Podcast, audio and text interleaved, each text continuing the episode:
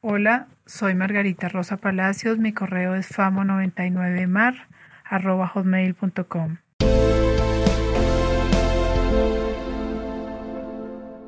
Numeral 3.1.2 Reglas que rigen el CFHBD y DA.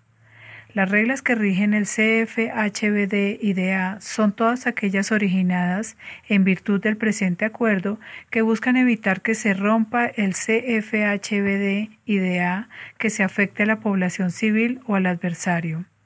Las reglas que rigen el CF, y DA tienen por objetivo identificar las acciones que generan violación del cese al fuego.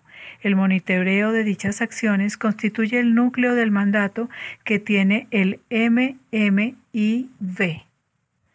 En el anexo definido para la materia que hace parte integral del presente acuerdo, se identifican claramente las acciones que se comprometen a no realizar la fuerza pública y las FARC-EP.